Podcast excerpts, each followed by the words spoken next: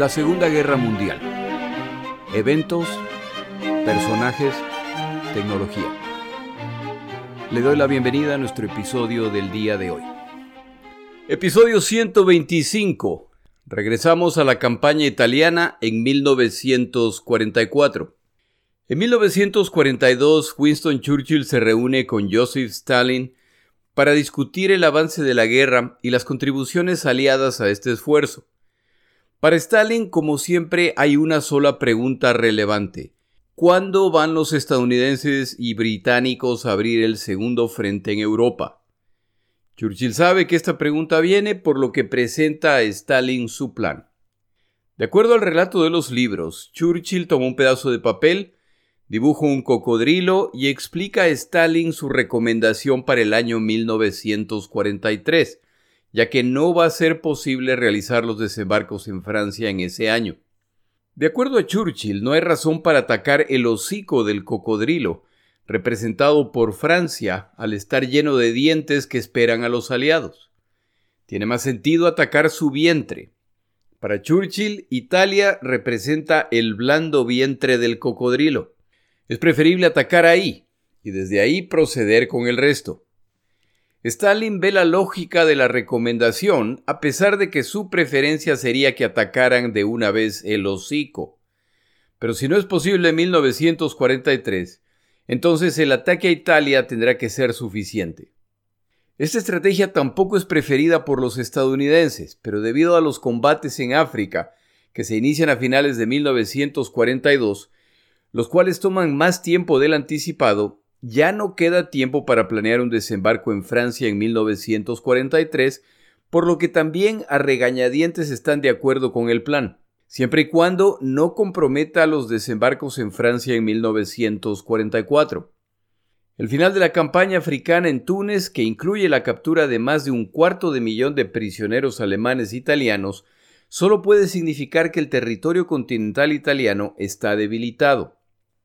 Se inicia entonces la invasión de Sicilia, la que a pesar de mostrar serias deficiencias en las operaciones de desembarco y de paracaidistas va bastante bien, sobre todo porque la mayor parte de los combatientes italianos no parecen tener mayor interés en combatir. Se pasa entonces al combate en el territorio continental italiano y la campaña va relativamente bien a pesar de la falta de agresividad del ataque aliado tremendamente dependiente de la superioridad aérea, lo que permite a los alemanes predecir dónde van a atacar. Se produce la destitución de Mussolini, seguida por la capitulación italiana y su cambio de bando. La terrible coordinación con estadounidenses, británicos y sus aliados da tiempo a los alemanes a reaccionar desarmando a los combatientes italianos y llegan incluso a liberar a Mussolini a través de una operación de fuerzas especiales que es un gran bochorno para los aliados.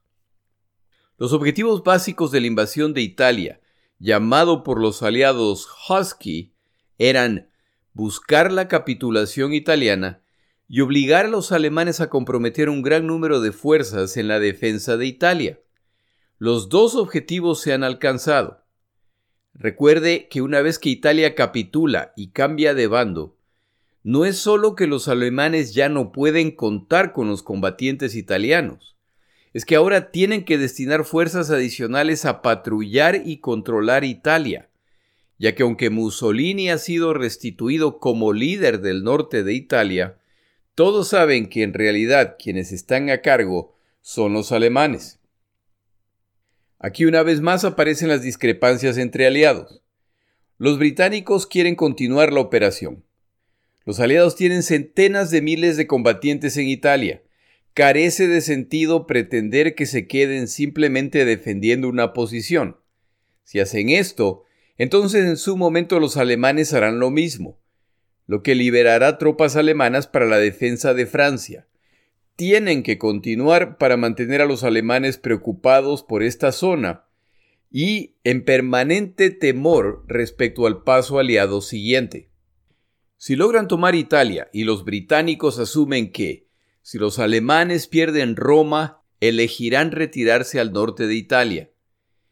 Si ese es el caso, entonces ahora los aliados ya tienen bases para bombardear Hungría, Rumania y Austria, y tienen además a Francia a un paso, por lo que pueden amenazar a Francia desde múltiples puntos, Inglaterra, Sardonia o Córcega. Por el lado estadounidense, esta operación que nunca les entusiasmó particularmente es un problema logístico para sus planes principales.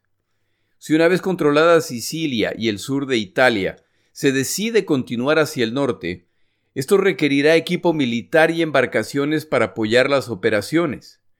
Y estos ya deben empezar a retirarse rumbo a Inglaterra para empezar a planear y entrenar para los desembarcos en Francia. El caso de los estadounidenses es similar al del muchacho dueño del balón de fútbol. Cuando se está jugando, siempre hay que asegurarse de que él esté a gusto o se irá, y consigo el balón. Los británicos mejor que presenten bien sus propuestas, o los estadounidenses simplemente no pondrán a su disposición los transportes y equipo necesarios, por lo que la operación no se podrá realizar. A las presiones por equipo de desembarco para operaciones en Europa, se suma la necesidad de este tipo de embarcación en el Pacífico, donde los estadounidenses en 1943 están realizando operaciones de desembarco frecuentemente. Los recursos de los estadounidenses son muy abundantes, pero no son ilimitados. La relativa facilidad de las etapas iniciales de la invasión a Italia, la cercanía de la ciudad de Roma, ubicada más o menos a media pierna de la bota italiana, y el valor histórico, moral y propagandístico de esta ciudad, hace que estadounidenses y británicos decidan tomar Roma. Si se usa como referencia el avance de la etapa inicial de la invasión a Italia, es razonable pensar que esto podría completarse antes del fin del año 1943. El problema con esta estrategia es que Hitler es de la misma opinión, por lo que ordena que se defienda la totalidad de Italia, no solamente por cuestiones militares, sino sobre todo de prestigio. Si los alemanes pierden Italia, es una clara señal de que van en retirada y para este momento, el resto de las naciones aliadas a Alemania ya se están poniendo nerviosas.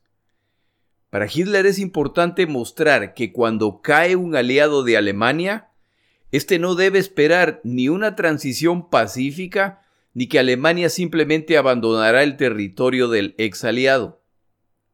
Italia es el lugar ideal para dejar esto muy claro.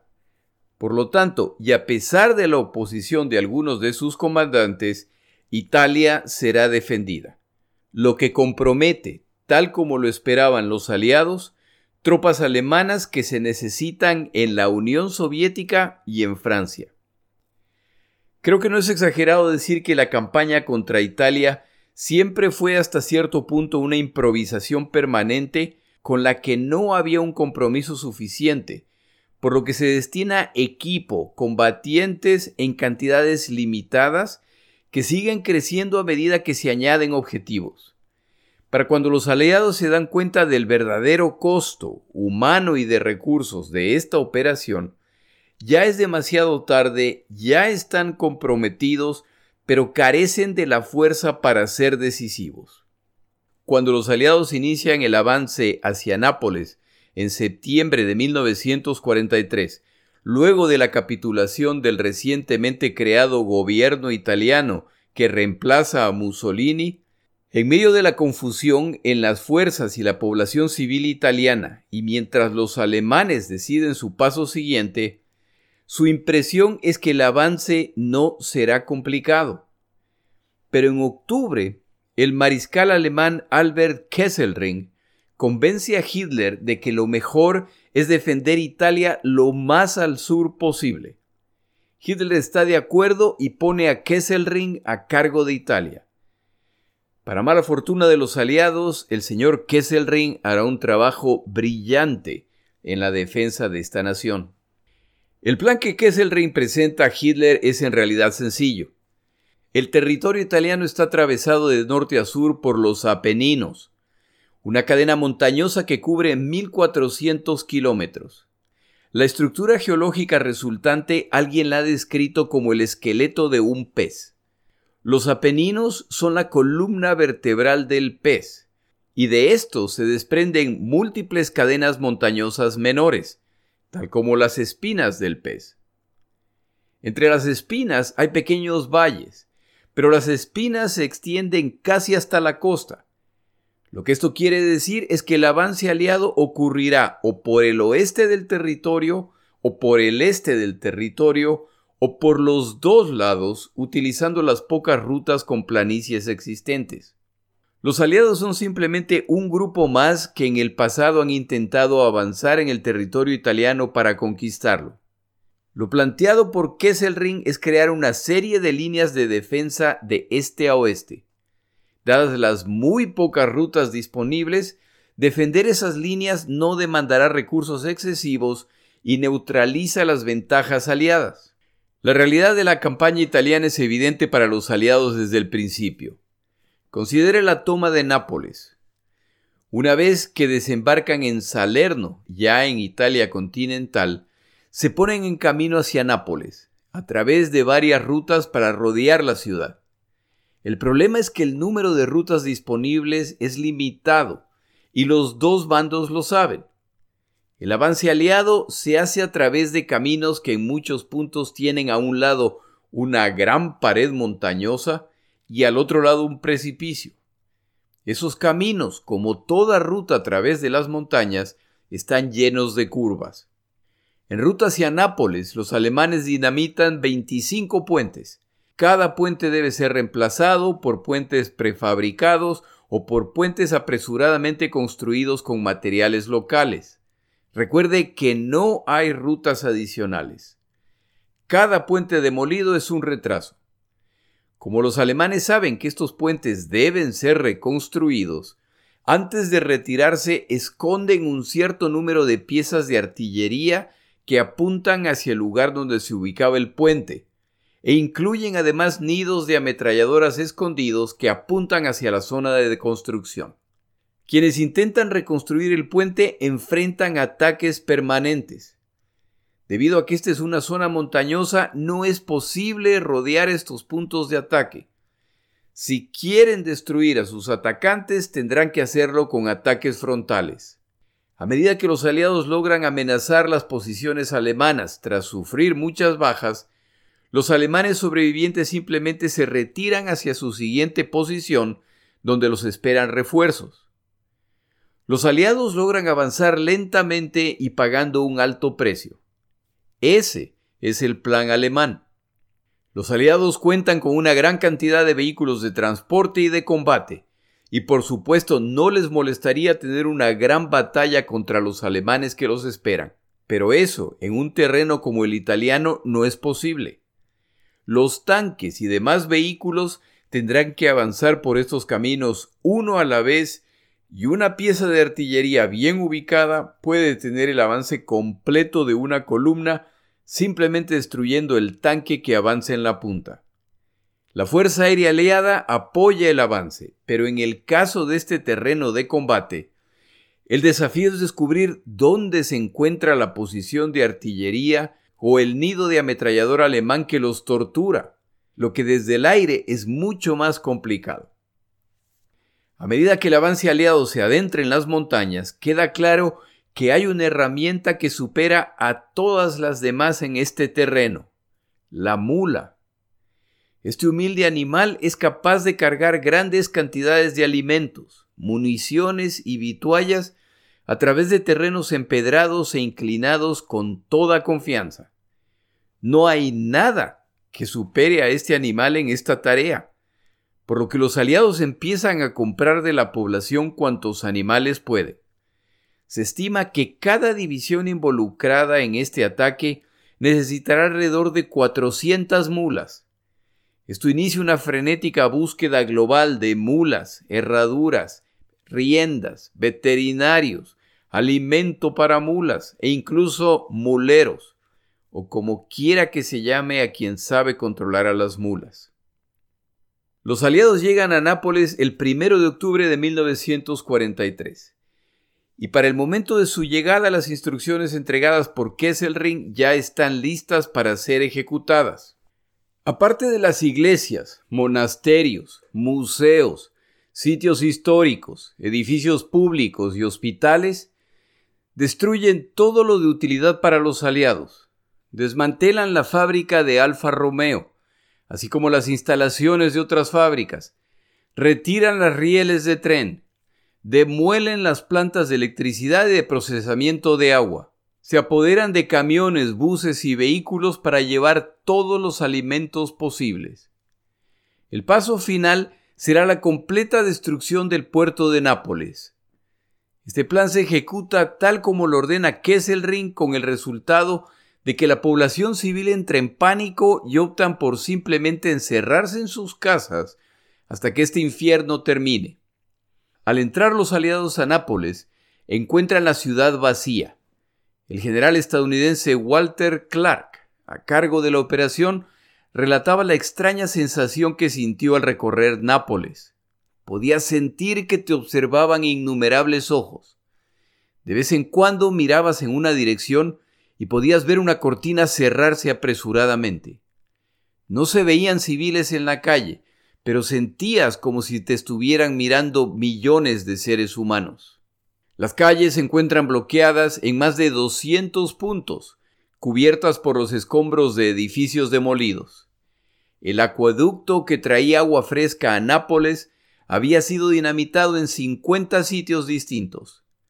Los alemanes se han asegurado de que los hoteles de la ciudad han sido destruidos, los colchones han sido quemados y toda comodidad destrozada. Dejan además miles de minas y dispositivos explosivos que explotan al abrir puertas, mover objetos, etc. El puerto está completamente destruido. En realidad, la mayor parte del daño fue causada por los aliados a través de sus bombardeos. Los alemanes simplemente tuvieron que finalizar el trabajo en los detalles menores. En el puerto se puede ver los restos de 130 embarcaciones que han sido intencionalmente hundidas. En reconocimiento a la capacidad logística aliada, les toma apenas dos semanas reparar las instalaciones portuarias y empezar a utilizarlas. Poco a poco se empieza a reconstruir la ciudad y la población se va relajando al ver que los nuevos ocupantes no son causa de preocupación.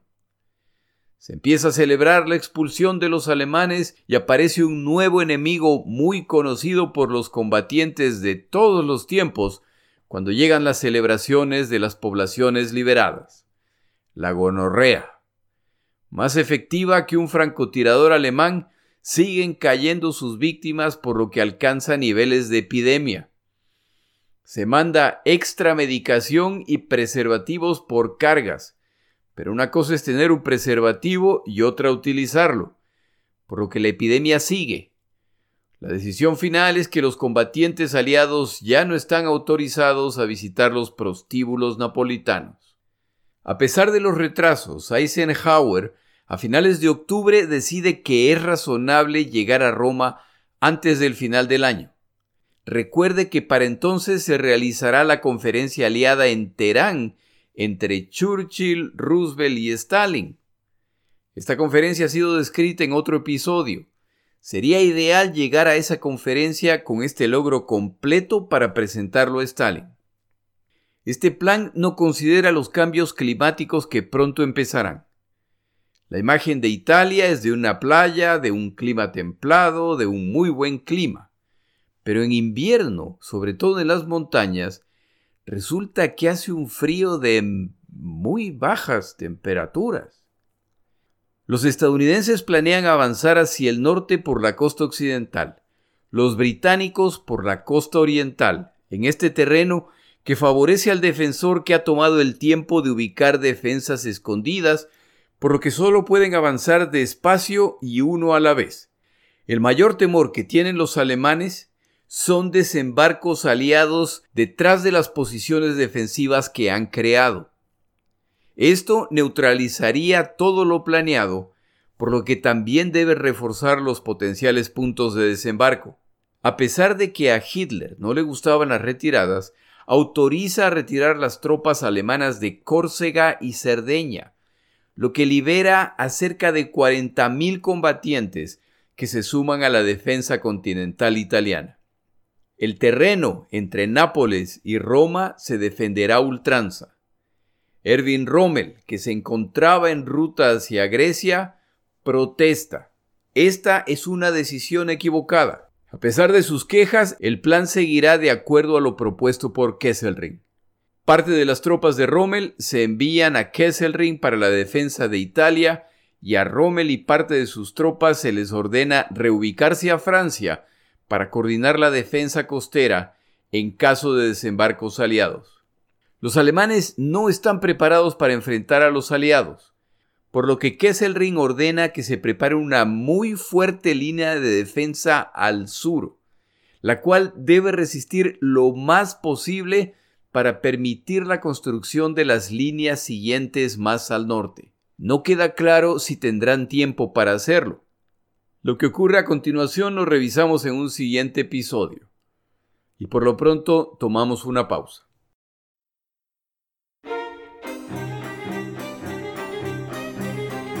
Palabras de Churchill. Winston Churchill en un discurso hacía referencia a los días que se vivían en esta guerra. Él decía, Permítanme decirles que deberíamos estar orgullosos, jóvenes y viejos por igual, por vivir en estos tiempos tremendos, apremiantes, formativos de la historia humana. Y lo afortunado que es el mundo de que cuando estos terribles desafíos ocurrieron, hubo una generación a la que el terror no pudo conquistar y que la violencia brutal no pudo esclavizar.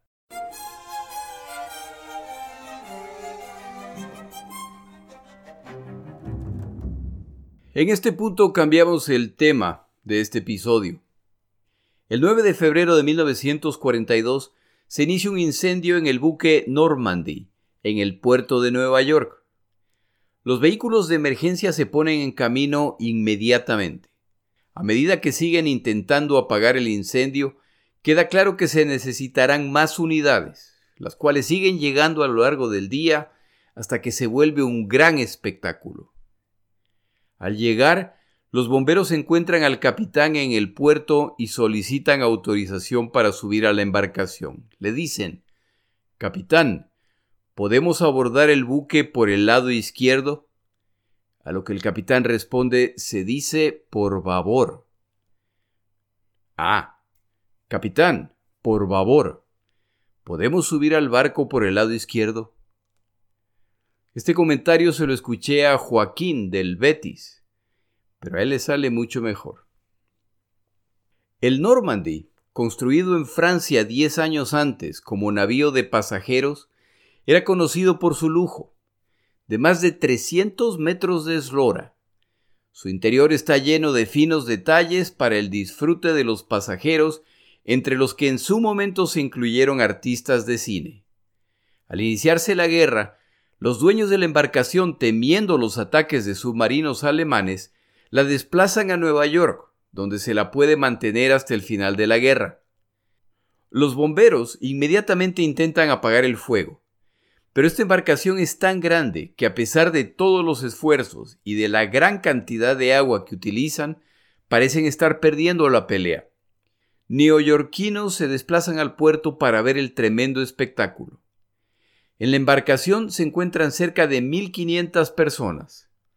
Al iniciarse el incendio, la mayor parte son evacuados rápidamente. Hay 128 heridos y un solo muerto. Incluso el alcalde de Nueva York se hace presente. Para las 8 de la noche se considera la emergencia superada. El incendio parece haber afectado las tres cubiertas superiores, pero el resto de la embarcación parece estar bien. El mayor problema para entonces es que debido a la gran cantidad de agua que han bombeado dentro de la embarcación, ésta se ha inclinado, por lo que ahora la tarea es sacar el agua utilizando bombas hidráulicas. Para la medianoche, al no lograr reducir la inclinación de la embarcación, se ordena su abandono. Antes del amanecer del día siguiente, el 10 de febrero de 1942, el Normandy está para todos fines prácticos destruido. Este evento desata inmensa preocupación en la población y se exige una investigación exhaustiva. La razón para la preocupación es que esta embarcación de lujo estaba en proceso de ser convertida en un transporte de tropas con destino a Gran Bretaña. Y es que hace apenas dos meses los Estados Unidos de América han ingresado a la Segunda Guerra Mundial luego del ataque japonés en Pearl Harbor. Unos días más tarde, Alemania declara la guerra a los estadounidenses, y en su discurso, Hitler declara que Alemania siempre golpeará primero, sin importar dónde se encuentren sus enemigos. El fuego y la destrucción del Normandy parece ser el resultado de esa amenaza. Si a este evento se le suma que en estos días, como se ha descrito en otro episodio, los submarinos alemanes están hundiendo embarcaciones a diestra y siniestra en la costa este estadounidense, las autoridades concluyen que deben monitorear los puertos mucho más prolijamente. La investigación del incidente identifica el origen del fuego en una de las salas en que trabajaban soldadores cerca de la viruta de la madera. Las chispas de la soldadora caen en la montaña de viruta y se inicia el incendio. Con todo tipo de materiales de construcción y escombros por todo lado, el fuego se esparce rápidamente. Es decir, que el incendio ha sido causa de la incompetencia de los operarios. Una vez concluida la investigación, se hacen públicos los detalles, pero el público encuentra difícil aceptar que lo ocurrido haya sido un accidente. Esta tuvo que ser la acción de saboteadores alemanes. A nadie se le escapa el hecho de que el transporte de tropas más grande con el que contaban los estadounidenses para transportar tropas a Europa acaba de ser destruido. Hay buenas razones para la sospecha. Antes del ingreso de los Estados Unidos de América a esta guerra, por órdenes de Hitler se despacha un grupo de saboteadores altamente especializados con la misión de atacar la infraestructura industrial estadounidense. Su jefe de inteligencia, el almirante Canaris, intenta convencer a Hitler de que este es un error. Se debe despachar a este equipo para que realicen tareas de espionaje, no de sabotaje, lo que a la larga les traerá mayores beneficios. Pero Hitler no cede y se ratifica que su tarea es dedicarse al sabotaje. Los saboteadores son transportados por submarinos alemanes y desembarcan en Nueva York y Florida. Como este no es el tema del día de hoy, basta con decir que la operación fracasa y los saboteadores son capturados. Existe por lo tanto un precedente a considerar. La inteligencia naval estadounidense concluye que existe un riesgo para las embarcaciones estadounidenses, lo que se demuestra en el éxito que están teniendo los submarinos alemanes a lo largo de la costa estadounidense. Uno de los temores es que las embarcaciones atracadas en el puerto de Nueva York están proveyendo información e incluso combustible a los submarinos alemanes. Se decide, por lo tanto, infiltrar el puerto de Nueva York para descubrir a quienes conspiran contra la nación. Los infiltrados empiezan a reunir información y personajes de la mafia italiana observan y se burlan detrás de puertas cerradas. Describían los esfuerzos de la inteligencia militar como algo salido directamente de una película. El acercarse sigilosamente, hablar en voz baja mientras miran disimuladamente a todos lados tras un tiempo de hacer esto, los infiltrados concluyen que no han engañado a nadie y que en realidad nadie habla con ellos o les da información. No están llegando a ningún lado. El oficial de inteligencia militar a cargo de esta operación concluye que probablemente deben explorar la posibilidad de alcanzar una alianza con miembros de la mafia que controlan el puerto neoyorquino. Estos son tiempos desesperados a través de abogados que han defendido a mafiosos en el pasado, se contacta a Joseph el Calcetín Lanza, mafioso al que cada embarcación que atraca en el puerto de Nueva York le paga 10 dólares. cada camión que abandone el puerto le paga 50 dólares. Un costo insignificante para los propietarios, pero que hace millonario a Lanza. La inteligencia militar se reúne con él y abiertamente describen su preocupación respecto a los submarinos alemanes y posibles colaboradores en el puerto. A Lanza se le pide que reúna información al respecto. Lanza accede a colaborar será su contribución al esfuerzo de la guerra. Le aclaran que, aunque su participación podría resultar en alguna concesión relacionada con sus antecedentes penales, no le prometen nada. Lanza dice que está de acuerdo y que como buen patriota trabajará con ellos. La información provista por Lanza empieza a ayudar a la inteligencia naval. Lanza incluso crea una red de contactos que pueden proveer información a lo largo de toda la costa este estadounidense. Pero para abril de 1942, Lanza reporta que ya no puede seguir colaborando. Está haciendo demasiadas preguntas y empiezan a sospechar de él, por lo que cada vez se comparte menos información. Lanza, sin embargo, tiene una sugerencia que podría ayudar.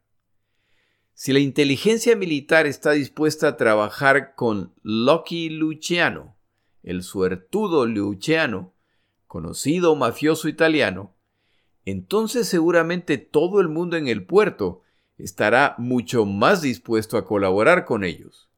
No solamente en Nueva York, pero a lo largo de la costa este de los Estados Unidos de América. Pero hay un problema. Lucky Luciano está preso desde el 3 de abril de 1936, sentenciado como jefe de una red de prostitución, por lo que se encuentra cumpliendo una sentencia de entre 30 y 50 años de prisión. Es sin embargo de dominio público que el señor Luciano sigue dirigiendo la mafia italiana desde la prisión. La inteligencia naval estadounidense inicia el contacto con el enemigo público número uno en Nueva York culpable de múltiples y muy graves crímenes, de los cuales el único que le han podido probar utilizando evidencia muy cuestionable es que dirigía una red de prostitución. Luego de buscar contactos para acercarse a Luciano, una vez más a través de un abogado que ha defendido a Luciano en el pasado, se intenta el contacto. El abogado declina la oferta, pero menciona que hay una persona que tiene el tipo de relación con Luciano para este tipo de conversación. Se llama Meyer Lansky y es un mafioso cercano a Luciano. La inteligencia naval y Lansky se reúnen y él confirma que, como buen patriota, está dispuesto a colaborar con el esfuerzo de la guerra. Los pondrá en contacto con Luciano, las reuniones privadas se producen y a la larga resultan en el traslado de Luciano a una prisión más cómoda, ya que se produzcan reuniones periódicas con la inteligencia militar estadounidense. El resultado de esta relación es que la mafia italiana que controlaba el puerto de Nueva York, junto con tantos otros puertos, ahora asegura la protección de las instalaciones portuarias y embarcaciones, proveyendo un servicio que ninguna otra institución podría haber ofrecido, y ninguno de estos mafiosos pide algún tipo de compensación o transacción. Esperan, sin embargo, que su patriótica contribución a esta guerra sea reconocida cuando llegue la paz. Este arreglo es ideal. La inteligencia militar necesita a Luciano en prisión, donde puede encontrarlo cuando lo necesiten y lo tienen bajo control. Luciano prefiere estar en prisión. Como extranjero con antecedentes criminales, si es liberado, deberá ser deportado a Italia. Y al gobierno de Mussolini le encantaría tener en sus manos a este personaje. Luciano, por lo tanto, debe permanecer encarcelado hasta que pueda salir de la cárcel con un historial criminal limpio que le permita quedarse en los Estados Unidos de América. Una vez que se concrete este arreglo entre la mafia italiana y la inteligencia naval estadounidense, incluso observadores externos a los muelles notan la diferencia. La cooperación con las autoridades es muy clara y abierta. Las preguntas son respondidas diligentemente. Lo que se debe investigar se investiga inmediatamente. Si hay sospechosos, se los identifica sin reparos. Todo esto, por supuesto, depende de que Lucky Luciano permanezca a gusto con este arreglo. Por su lado, las fuerzas de la ley miran hacia el otro lado, a menos que el crimen cometido sea demasiado grave. A inicios de 1943, en la conferencia de Casablanca, Churchill y Roosevelt deciden que el paso siguiente a la invasión del norte de África será la invasión de Italia. Stalin no está presente porque está monitoreando las batallas alrededor de Stalingrado. En preparación para la invasión de Italia, se debe, como siempre, reunir inteligencia. Pero como están en guerra con Italia, las fuentes de información son muy limitadas y no se sabe si son confiables. No pasa mucho tiempo antes de que alguien mencione que los servicios de inteligencia naval en Nueva York tienen muy buenas fuentes de información. El mismo oficial de inteligencia que trabajó en Nueva York durante los eventos descritos antes en este episodio, el comandante Haffender, ahora está a cargo de la inteligencia en preparación para la invasión de Sicilia y pronto monta un operativo que llegará a incluir casi 150 investigadores que realizarán miles de entrevistas con emigrantes italianos en Nueva York. Estos investigadores quieren saber qué contactos tienen estas personas en Sicilia, quién es confiable en Sicilia. Piden su ayuda describiendo áreas portuarias hasta los detalles más pequeños. Quieren saber quiénes son los personajes conocidos, respetados y sobre todo quienes tienen claras inclinaciones antifascistas. Esta última pregunta es fácil. Entre 1924 y 1929, Benito Mussolini ha desatado la persecución contra la mafia. Utiliza mano dura y además de las drásticas sentencias penales, no vacila en avergonzar públicamente a miembros de la mafia. De hecho, Muchos de los emigrantes italianos que viven en los Estados Unidos de América se encuentran en ese país como resultado de esta cruzada emprendida por Mussolini. Italianos en Nueva York con todo gusto dan los nombres de quienes las fuerzas aliadas deberán contactar al desembarcar en Sicilia. También existen italoamericanos que no están a gusto con las conversaciones con los investigadores militares. Durante las entrevistas con estos individuos, solo bastaba que uno de los presentes, normalmente otro mafioso, mencionara que Lucky Luciano iba a estar muy decepcionado al enterarse de su falta de colaboración. Esas eran las palabras mágicas para que los entrevistados entonces empezaran a cantar como si esta fuera una ópera.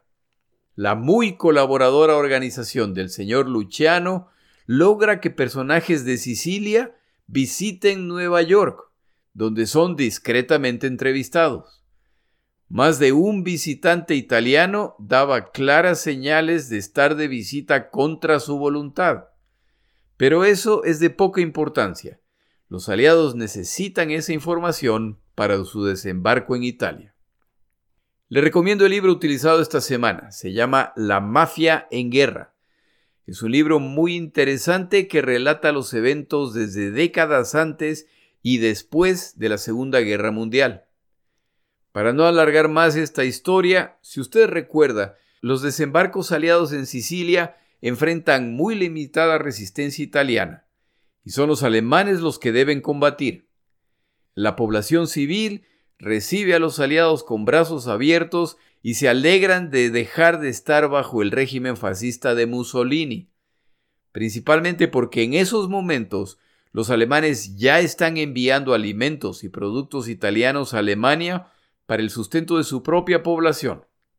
Esto, por supuesto, impacta a los italianos.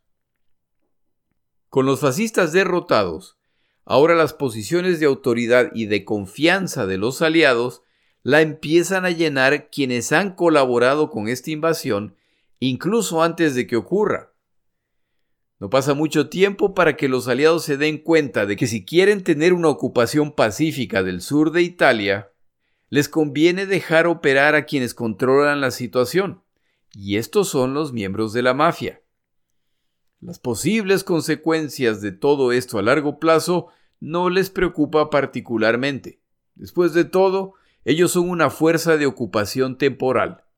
Poco a poco se sigue incrementando el número de alcaldes nombrados que tienen antecedentes mafiosos.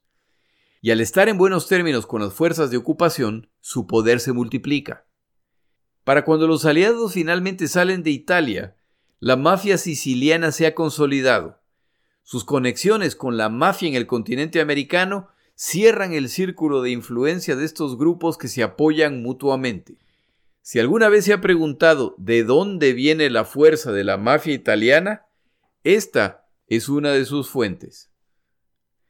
Pero a esta historia le falta un giro más. En 1975 se publica el libro El último testamento de Lucky Luciano, en el que trabaja este capo mafioso junto al productor Martin Gosch. Lucky Luciano quiere asegurarse de que su historia será conocida. En este libro, publicado luego de la repentina y para algunos sospechosa muerte de Luciano, Lucky Luciano confiesa que el incendio en la embarcación Normandy fue planeado y autorizado por él, con el objetivo de desatar los eventos descritos en este episodio en la ciudad de Nueva York. Él anticipaba que el incendio de esta embarcación levantaría el pánico y empujaría a los investigadores a buscar ayuda en el puerto. Joseph, el calcetín Lanza, quien ayudó a la inteligencia militar inicialmente, informaba a Luciano de todo lo solicitado por los investigadores.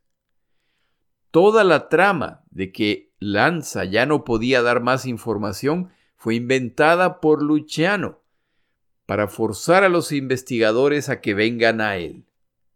Si la confesión de Lucky Luciano es verdad, el crecimiento y desarrollo de la mafia en Nueva York, en Sicilia y en el sur de Italia fue orquestado por un mafioso italoamericano que engañó a la inteligencia militar estadounidense y los resultados de esto lo pagan los italianos hasta el día de hoy. Muchas gracias a David García, quien hace algunos meses mencionó estos eventos. Estimado David, resulta que tenía razón, y yo me enteré de algo que no sabía respecto a esta guerra. En el siguiente episodio hablamos de la campaña aliada en Italia en 1944, incluyendo el involucramiento de las cobras fumanchis. Mi nombre es Jorge Rodríguez. Gracias por acompañarme. Para información adicional respecto a este episodio, las notas de este podcast, que incluyen la narración de este episodio, así como acceso a resúmenes, videos, documentales y materiales adicionales gratuitos disponibles en el Internet, por favor vaya a Amazon y busque el libro La Segunda Guerra Mundial, Eventos, Personajes, Tecnología. Al comprar estas notas me ayuda y me apoya financieramente. Puede encontrar información adicional en mi página web, lasegundagm.com. Muchas gracias.